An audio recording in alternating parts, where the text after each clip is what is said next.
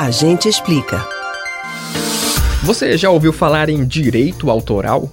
Livros, CDs e filmes são alguns exemplos de propriedades intelectuais que têm a reprodução preservada. Mas existem materiais que podem ser utilizados por todos, ou seja, estão em domínio público. Mas você sabe quando uma obra entra em domínio público? Tudo é permitido quando chega esse momento? As regras valem para todos os países?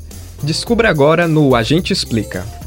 A expressão cair em domínio público é usada para dizer que uma obra pode ser reproduzida, distribuída, traduzida, publicada ou adaptada sem a necessidade de autorização prévia. Todo artista é dono da obra que produz. Nos filmes, o diretor. Em livros, o escritor. Em um disco, o compositor.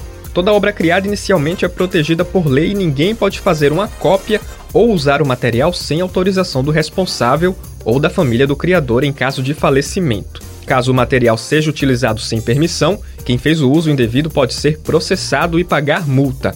É a chamada proteção de direito autoral que está prevista em lei.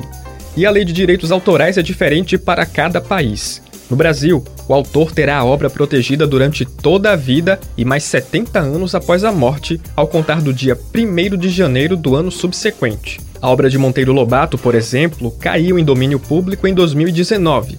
Ou seja, os personagens que ele criou, como Pedrinho, Narizinho e Emília, não estão mais protegidos, e na prática, qualquer editora pode publicar essas histórias.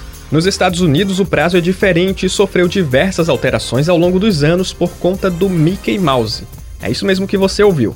Na década de 70, a proteção era de 14 anos. Atualmente, os direitos autorais de obras de empresas como a Disney estão em 95 anos a partir do primeiro ano de publicação, ou 120 anos a partir da criação da obra.